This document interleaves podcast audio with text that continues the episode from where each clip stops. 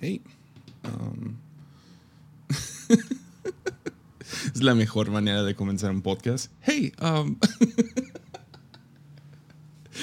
ah, pues ah, he querido intentar esto por un rato.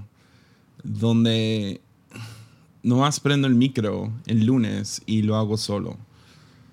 Tenía invitado, ah, algo sucedió, no me dejó plantado, pero sí, tuvieron otro funeral, ah, funeral COVID, ah, otro, ¿no? Y entonces me tuvo que cancelar, le escribí a dos, tres amigos. y no pudieron. me río porque el, cuarto fue Enrique Brever y le dije, hey, me acaban de cancelar, podrías hacer lunes. Y me dice, ¿qué? ¿Soy tu segunda opción? Y le contesté, no, eres mi cuarto. y después de que él dijo que no, ya no podía, ah, es, es, mejor papá que yo. Ah, bueno, tiene más hijos, entonces demanda un poquito más de él, ah, pensé, ¿sabes qué? ¿Qué tal intento hacer un lunes solo? Y, y la razón es, cuando comenzamos lunes, ah, la idea, me imagino que lo han escuchado, son pocos los que escuchan lunes, pero los que han escuchado lunes, ah, me imagino que entienden la dinámica. comenzó como un podcast de, ah, pues durante la pandemia, ¿qué tal comenzamos algo? Ah, quería, hacer, quería hacer un episodio con Grassman em, para Armadillo. Y fue como, no, quiero, quiero hablar de lo que sea. ¿Qué está pasando aquí? Ok. Ah, hay que hablar de lo que sea, ¿no? De, no sé, inteligencia artificial o básquet o lo que sea, lo que haya pasado en esa semana y grabamos en lo que dura la pandemia. Fue cuando todavía éramos ingenuos y pensábamos que esto iba a durar dos meses, uh, tres, los más extremos, no todo el verano. Y, uh, y aquí estamos. Y, y o sea, Grassman es una persona ocupada, entonces uh, llegó un punto donde él ya no podía hacerlo cada semana, tener ese compromiso. yo no soy, eso es lo que hago.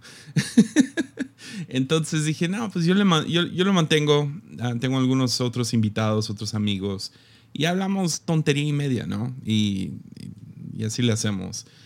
Y, uh, pero cuando lo hicimos, pues ¿cómo le ponemos? Y, uh,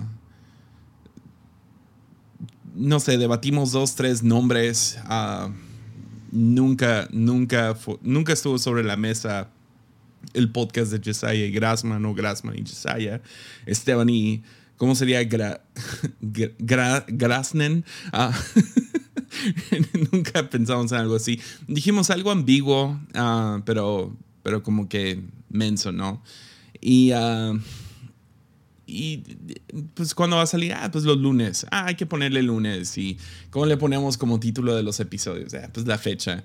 Y y fue así, súper casual, lo sacamos, nunca lo hemos promovido. Y, ah, y luego pues yo lo mantuve y, y, pues ha sido divertido, me gusta un montón las conversaciones cada semana, pero me, sigo a muchos comediantes, ah, es una de las una de las formas de arte que más me gustan. Ah, y uno de los comediantes que sigo y les prometo, no sabía esto. Ah, se llama Bill Burr. Y Bill Burr, me enteré que tenía un podcast que se llamaba Lunes.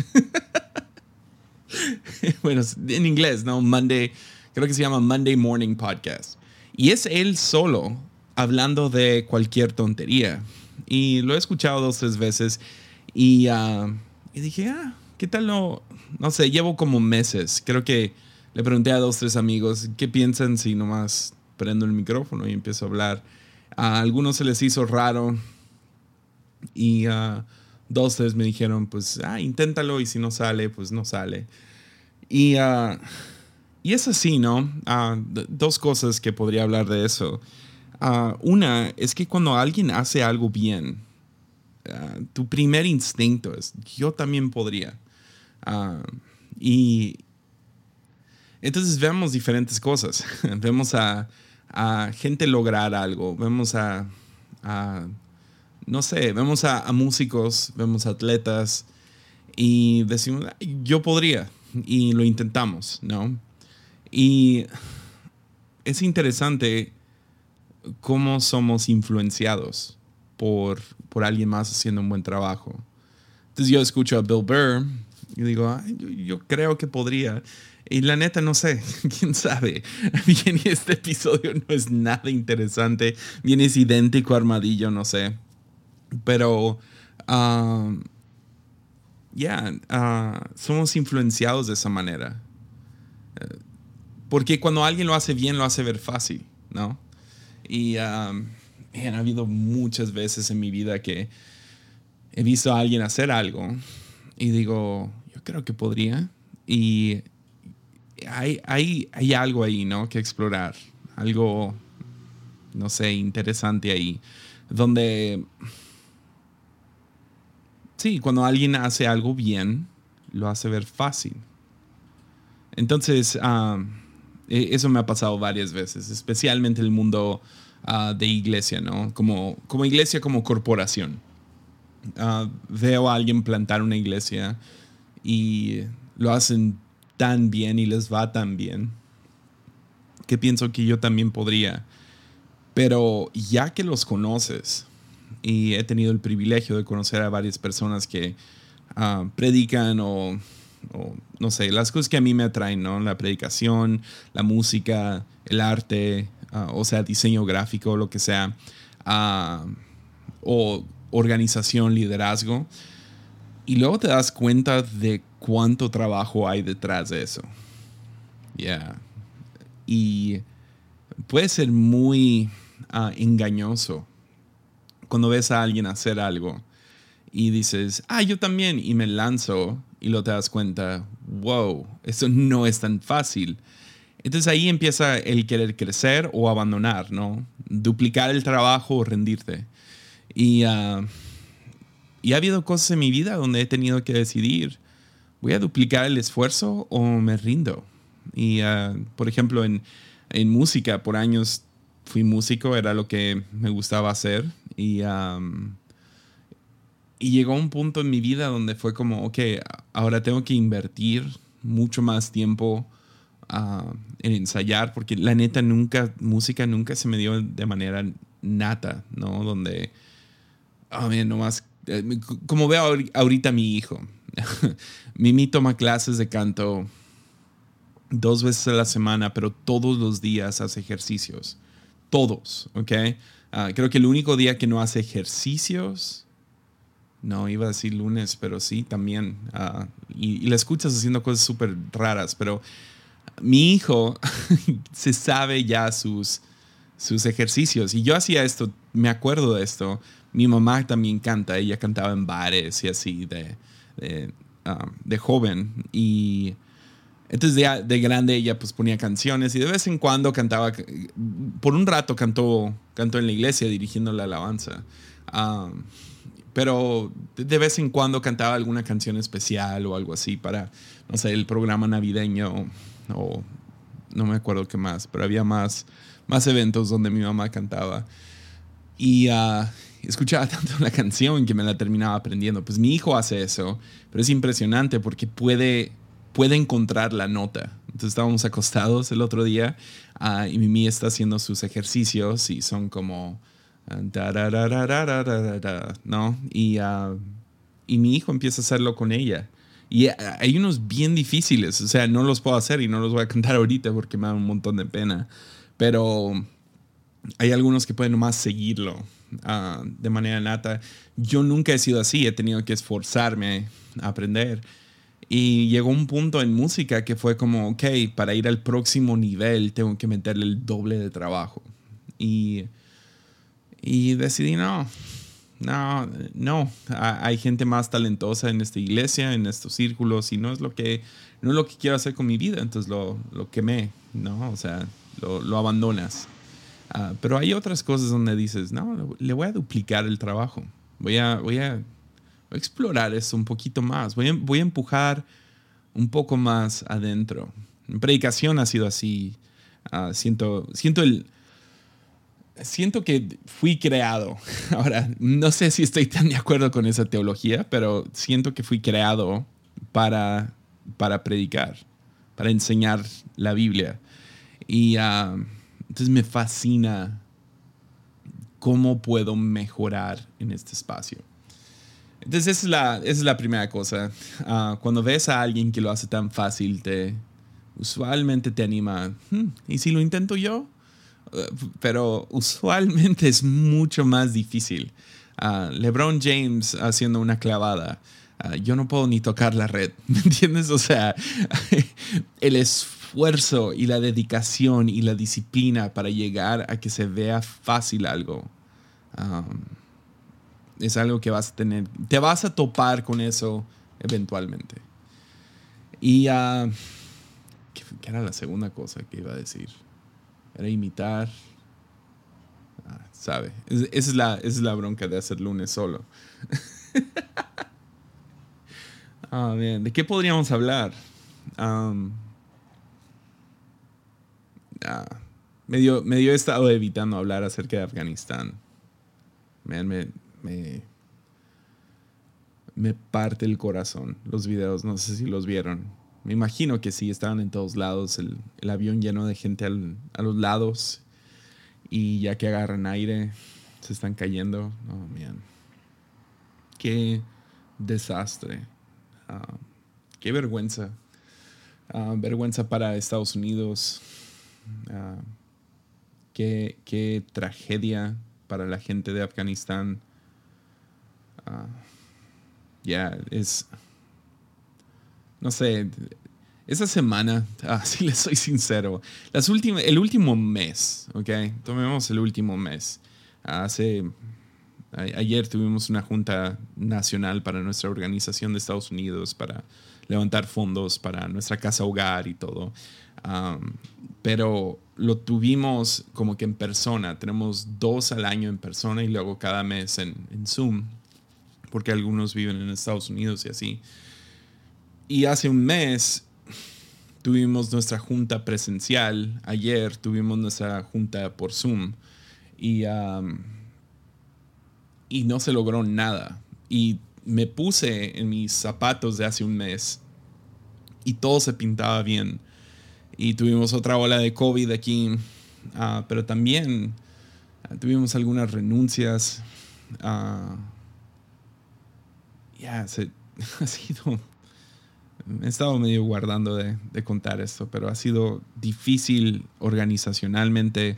Y luego eso, cuando, cuando, cuando tienes una familia ah, que está involucrada en la organización, la organización termina afectando a tu familia. Entonces, ah, las emociones que cargas en el trabajo, no muestras en el trabajo, se terminan ah, derramando en tu relación.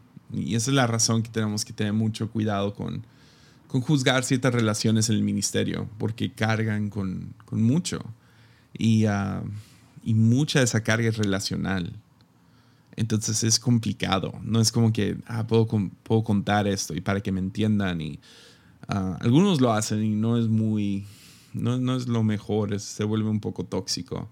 Pero, pero entonces eso ha creado cierta tensión en, en, en casa Ah, y luego ves el mundo. Uh, Haití como que fue eclipsado, ¿no? Por Afganistán. viviendo la otra ola de, de COVID. Ya, ha sido... ¿Sabes qué hice esta semana? Y a lo mejor si me, si me sigues en Twitter fue medio obvio. Pero decidí el, el domingo pasado fue nuestra última reunión en línea. Y la manera que lo hicimos cada vez ha sido, lo pregrabamos para que se vea bien, que se escuche bien. Ah, nunca sabes qué va a pasar si lo hacemos exclusivamente todo en vivo, ¿no? Ah, y entonces lo hicimos pregrabado y estoy yo en la pantalla. Ah, tenemos, dejamos que algunas personas todavía vengan, que son, algunos son indígenas y algunas son personas que nomás no tienen la capacidad de verlo en línea. y nos sentimos que es mucho peligro tener 30, 40 personas en nuestro auditorio. Entonces, dejamos que vengan, lo ponemos en la pantalla grande, está aquí una, un equipo esqueleto. Y usualmente estoy en todo y vemos las cuatro reuniones. Ah, estamos ahí, estamos comentando en Facebook y todo eso, pero estoy yo en la, en la cámara y, man, no, no lo aguanto. No, ah, es, es, tortura. Es tortura uh, escuchar el audio que le acabas de mandar a alguien por WhatsApp. Es tortura escucharte predicar, es tortura escucharte cantar. Uh, no es divertido. Y uh, entonces me escapé, me vine a mi oficina, estaba aquí presente, pero dije, ah, voy a leer. Y vi, uh, mi librero ahorita está más o menos...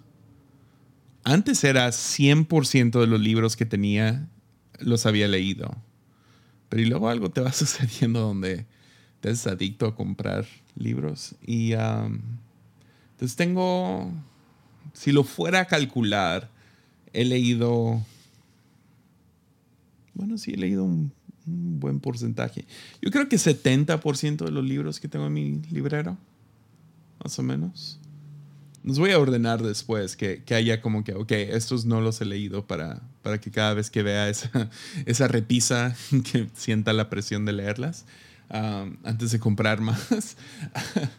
Pero tengo toda la... Eh, en mi cumpleaños pasado uh, estábamos viendo Narnia y uh, Mimi y Sawyer me compraron toda la colección de los libros de Narnia de cumpleaños. Entonces ahí los tengo y uh, no lo había leído completo, creo que nunca. Había leído el famoso, el de La Bruja, que es el segundo libro y había leído Príncipe Caspian, que es el cuarto libro. Y ah, que son como que dos, hicieron dos películas de esas, ¿no? Y, uh, pero creo que de morro mi mamá me lo leyó y, eh, y, lo vi y dije, ¿sabes qué? Esta semana no me voy a perder en Narnia. Y no sé, fue como que un momento como con Dios, donde dije, ¿sabes qué? Me voy, a, me voy a ir a Narnia esta semana y voy a leer todos los libros. Y lo hice con un propósito. Quiero encontrar a Aslan. Ya. Quiero encontrar a Aslan. Y vieras que aunque ha sido una semana donde ha habido... Cada, día ha sido como que frustrante o no sé, ha habido cierta depresión o lo que sea. Uh, como que, man, todo el, toda la viada que teníamos como iglesia se perdió en un mes. Y ahora estamos comenzando de nuevo con menos gente, menos voluntarios. en esta última ola sí perdimos a dos tres personas que conocíamos y ah, varios del staff se contagiaron, no había pasado eso. Y frustrante. Y esta semana, no sé, me he perdido en, en Narnia. Y creo que así es como se debe de leer leyendo las crónicas de Narnia buscando a Aslan. Aslan, si no sabes quién es, es el personaje que es como Jesús. De hecho, en el, segundo, tercer libro, el, que ha sido mi favorito hasta ahorita, lo comencé y dije, ah, no, qué flojera, porque quería ir a, los demás libros. Pero creo que ha sido mi favorito en ese libro, en, El niño con su caballo, perdón, no tengo los títulos en español, uh, The Horse and His Boy, um, Aslan se presenta como myself. ¿Cómo, cómo traducirías esa palabra? Myself. myself, yo mismo. Mismo, yo, me. no, se traduce al, al 100, pero yo mismo. Y cuando el niño le pregunta, ¿quién eres? Dice yo mismo. Y lo dice tres veces. Lo dice primero con un gran, no sé, grito, rugir, ¿no? Yo mismo. No sé, así me lo imagino. y el segundo lo dice confiado, yo mismo. Y luego en el tercero lo dice susurrando, yo mismo. Y uh, y creo que ahí se está presentando como la Trinidad. Yeah. el, el Padre, ¿no? Yo mismo. Jesús, el Hijo, yo mismo. Y el Espíritu Santo que llega como un susurro. Man, C.S. Lewis fue un genio. Pero sí, me he estado perdiendo en Narnia esta semana. Me quedan dos libros. Y hubiera podido nomás decir, ¿sabes qué? No hay lunes esta semana. Porque la neta ya me quiero meter a la silla plateada. Y uh, sí, aquí lo tengo. Pero pues dije, no, no les quiero quedar mal y quiero hacer este experimento. Bien y ni lo subo. Pero, pero sí, Narnia ha sido, ya, ha sido especial. Tengo que hacer un estudio intenso con Narnia. Como genuino. Porque el, um, ojalá y tuviera los nombres. Voyage, el, el quinto libro Voyage of the Dawn Treader. ¿Cómo se llama en español? Alguien me está gritando del otro lado. Um, la travesía del viajero de Alba. Um, ya, este libro, um, obviamente cada isla representa algo. Llegan a diferentes islas y en cada isla hay como que Ah, algo que afrontar, ¿no? Y fue el que leí hoy. leí todo el libro hoy porque llegué a la oficina y no había, no había internet en toda la colonia. Y, y luego el 4G estaba fallando mucho. Entonces finalmente regresó y dije, ¿sabes qué? Voy a grabar. Pero tienen... ¿Cuántas islas fueron? Seis islas y luego el, al último, la última isla es el fin del mundo y uh, seguro uh, hay más ahí que me perdí. Porque hay ciertos autores, como Henry Nouwen tiene esto, y C.S. Lewis claramente tiene esto, donde un niño de nueve años puede leer el libro y le va a agarrar algo precioso, y luego un adulto, no sé, yo no me estoy considerando esto, estoy describiendo a alguien más, ¿ok? Pero un adulto... No sé, bien educado, a lo mejor algún teólogo o alguien, no sé, súper educado también lo puede leer y le va a sacar algo. Y esos son los libros que a mí me encantan. Me, me como que hay, hay, hay, hay como que capas al libro, ¿no? Es como que, ah, puedo leer la cabaña, nomás la leo. Y, ah, qué bonita, qué bonita historia de Dios restaurando a este hombre, ¿no? Después de un acto terrible que le pasó. Pero luego lo puedes leer con otros lentes. y luego lo puedes leer con otros lentes. Y uh, así es Henry Nouwen. Por eso cada año comienzo con el mismo libro, que es In the Name of Jesus. Que creo que ya quedó claro que está en español, no me acuerdo cómo se llama. Pero es, es un libro de liderazgo. Y te prometo, es un libro de como 100 páginas. Y cada año le saco algo nuevo. O algo resalta y empiezo a trabajar eso. Ese libro me cambió la vida sin, sin exagerar. Um, o sea, podría decir eso acerca de varios libros, pero no, no sería tan cierto como lo fue con In the Name of Jesus. Y, um, ya. Hay, hay, varios libros así, que siento que se pueden leer en como capas. Y esta vez leyendo Narnia no por la aventura, sino como que, ok, pasen la aventura porque quiero escuchar a, Aslan. Creo que así fue diseñado el libro, ah, porque como que todo lo demás es relleno.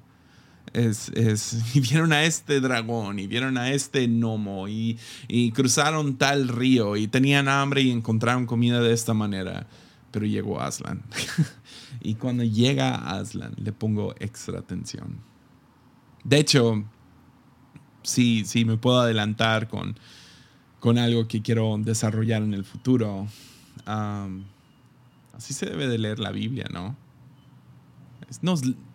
Sí puedes leer la Biblia para conocer a David, pero lees la historia de David para llegar a Aslan, a Jesús. ¿Dónde está Jesús en esta historia? Y obvio, es un poco más complicado. ¿Y cómo encuentras a Jesús en el libro de Ruth, donde ni menciona a Dios? ¿no? Ah, ¿cómo, ¿cómo, encuentras a, Dios o a Jesús en un libro como, como números? Pero ese es el chiste de la Biblia. Es, lees la Biblia para encontrar a Jesús. ¿Dónde está Jesús? No, lo, no lees la Biblia para, no sé, hacer datos científicos. ni lees la Biblia para sabiduría cotidiana. ¿Qué debo de hacer en esta situación? Pues lee la Biblia. cada vez que he casado a alguien, eh, he usado el mismo guion por años y la última vez que, que casé a una pareja, el guion me sacó de onda, el mapa ¿no? de, que tenía para la boda, porque había escrito ahí como la Biblia, ¿no? Tienes padrinos de Biblia, y le había puesto ahí, es el manual para su matrimonio, y ya no creo eso. E, es el, sí, es algo, es, es esta historia para encontrar a Jesús. Todo lo demás es relleno, en mi opinión. De todo, todo eso. Ok, ¿cómo, ¿cómo llego a Jesús? Ahora, si nomás hicieras un libro de Narnia, digamos, con solo las frases de Aslan, no tendría el mismo impacto si no entiendes la dificultad por la cual traviesan estos niños, ¿no? Porque hasta ahorita todos han sido niños. Necesitas pasar por la dificultad y la tragedia y ellos regándola y, y necesitas pasar por los monstruos y las tentaciones y, ellos tomando malas decisiones y dudando y para que cuando Aslan llegue tenga más poder. Y creo que eso es cierto acerca de la Biblia, ¿no? Que lees la Biblia con esos ojos. ¿Dónde está, dónde está Aslan? ¿No? Entonces me quedan dos libros. Y estoy, no sé, es como un poco, no sé, no quiero que se acabe. Eso es, no quiero que se acabe. Ya. Entonces, ¿cómo están ustedes? Espero que estén bien. Ah, espero que esto no fue decepcionante. Yo creo que sí lo voy a subir. No, no, no creo durar mucho más. ¿De qué más podríamos hablar? Kanye West ya está en tendencia otra vez en Twitter porque todavía no saca su álbum. Ya. ¿Dónde? me, encantó que cuando, no sé si saben, pero Kanye West, uh, este sería su décimo disco. Décimo, sí. Y uh, Kanye, no sé, es uno de mis héroes. Es difícil explicar por qué. Ha sido por mucho tiempo, desde desde los tiempos de Jesus Walks. O sea, desde su. Creo que ese fue su primer hit, su primer disco a lo mejor. Pero bueno, desde, desde aquel entonces he sido fan de Kanye. Ah, yo sé que se volvió muy popular entre cristianos el año pasado ah, con su disco Jesus is King. Ah, creo que fui el único cristiano que no estaba feliz con ese álbum. Porque musicalmente fue el más X fue el menos terminado. Ah, y, eso, eso estoy diciendo mucho porque su disco anterior a ese fue el disco menos terminado. Ah, se sentía como que, dude, falta, falta algo a esto.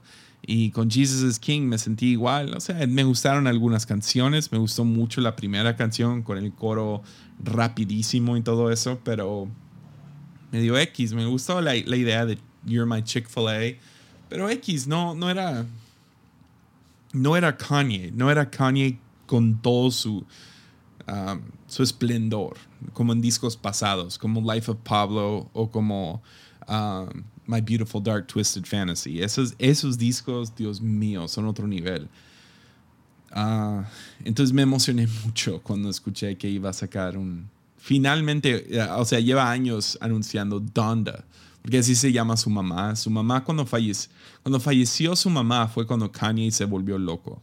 O sea, se perdió, fue cuando le quitó el micrófono a, a, esa chica Taylor Swift y um, empezó a hacer sus ondas locas cada año, ¿no? O sea, sí tenía cierto, no sé, cosas que hacen artistas, pero no, e, no era Kanye Kanye, ¿no? Como tienes un poco de miedo de él ahora. Es un pitbull. No sabes qué va a decir, no sabes cómo va a atacar, qué va a hacer. Y a mí me gusta mucho eso, pero sé que su relación con su madre ah, era muy fuerte y cuando la perdió le afectó mucho. Entonces escuchar que iba a sacar un disco honrándola a ella y aparte tener ciertos, no sé, sacó una canción más o menos en un comercial con, sonaba con esta influencia de fe, ¿no? De que pues todavía sigue a Jesús. dije, ok, vamos a ver, o sea, esto tiene que ser grande porque su décimo es Donda, esto va a ser, va a ser, debe ser bueno. Y entonces hizo un, una fiesta, hace esto con cada disco, llena un cuarto de gente ah, para escuchar el disco cuando está terminado y lo saca un día antes de que sale al, mundo, ¿no? Y ah, lo hizo y llenó un estadio completo en plena pandemia, ¿ok? Solo para verlo a él parado solo en un estadio escuchando su música, no cantando su música, no haciendo un concierto, escuchando su música. Y cuando se acabó, uno de sus personas cercanas dice, Kanye está enojado, no está terminado el disco, vamos a esperar dos semanas más. Pues, y luego después sale la noticia, él no ha salido del estadio. Por dos semanas, rentó el estadio completo por dos semanas para trabajar en el disco. Y luego anunció otra fecha, otro listening party, otra fiesta para escuchar el álbum. Y llenó el estadio otra vez. Ya. y esto sonó mucho mejor. La neta, yo estaba un poco decepcionado con el primero. Hubo dos, tres canciones buenas y dije, ah, man, es como, es como sus últimos dos álbums. No es, no es esa no sé, producto terminado, ¿no? Como que le falta. Y lo sacó otra vez y ah, se escuchó 10 veces mejor. O sea, hay canciones que las mejoraron por mucho. Agregó gente como The Weeknd, uh, otros raperos. Muy bueno, muy, muy bueno. Con más canciones. Y, ah, y terminó y no sacó el álbum. y anunciaron todavía no va a salir y ahora nos tienen esperando casi un mes más. Entonces sale eso según la próxima semana. En mi opinión, es como trabájalo, síguelo trabajando. O sea, yo prefiero un, producto terminado con la mente de Kanye que un producto apresurado. Y, pero no es, no es interesante eso, o sea, es admirable ver a cualquier persona o sea, se encerró en este estadio, durmió ahí, comió ahí, no salió de un cuartito del estadio, del backstage, por dos semanas a trabajar en el álbum para que esté terminado. Ya. a eso me refiero con o duplicas el trabajo o lo quemas, ¿no? Y ya, estoy emocionado no está, no es tan cristiano como su pasado. Definitivamente tiene mucha, mucha referencia de fe ah, y fe en Jesús en específico. Entonces eso es chido, pero a mí me gustó más porque suena más genuino. No suena tan cliché, no suena tan superficial, no suena como que, ah, no, yo no digo groserías y por eso soy cristiano. No, ah, tiene una canción súper deprimente donde habla acerca de perder a su familia. Ya, no, sí, lo admiro mucho. Y, uh, y hoy anunciaron que Kendrick Lamar va a sacar un disco. Ya, Kendrick es, es otro. Que, Kendrick, Kendrick es mi rapero favorito. Kanye sería mi productor, músico, lo que sea favorito. Um, yeah. Y Drake, Drake también, aquí que estoy viendo. Parece que los tres no han sacado. A ver quién, quién saca primero. Están como que tú primero, no tú primero. Cuelga tú, no, cuelga tú. Ah. Entonces sí. Yo creo que podemos terminarlo ahí. Ah, Literal, nomás prendí el micrófono. Ay, no, qué tan ególatra tengo que ser para pensar que nomás me quieren escuchar hablando solo.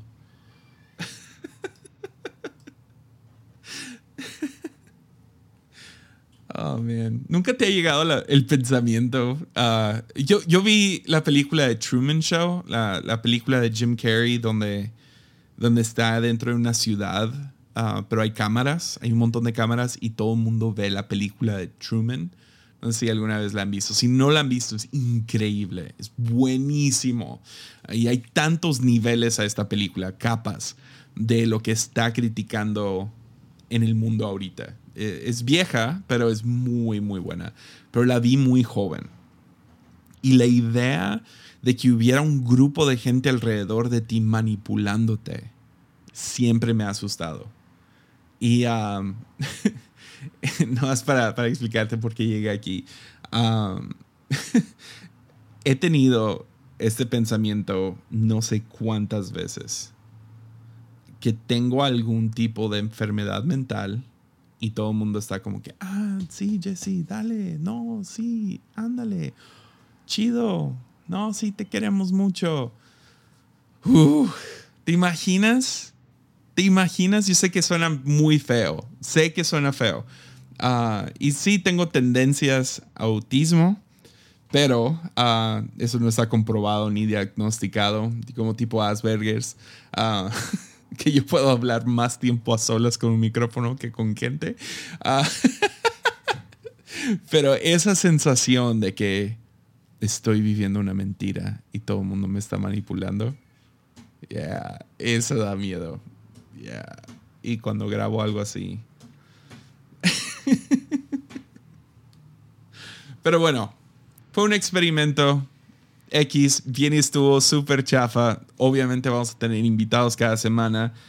Um, pero esto, no sé, yo lo, yo lo disfruté. Um, no procesar algunas cosas. A lo mejor en el futuro podría tener como que un bosquejo, dos, tres cositas que quisiera hablar para no sonar redundante.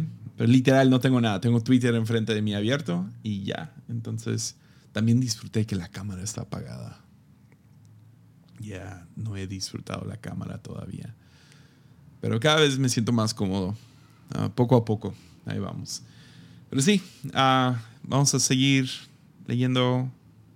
Voy a volver a Narnia por un ratito. Me voy a esconder ahí en lo que las cosas se calman un poquito. Ok, pues uh, mucho ánimo y nos vemos el próximo lunes.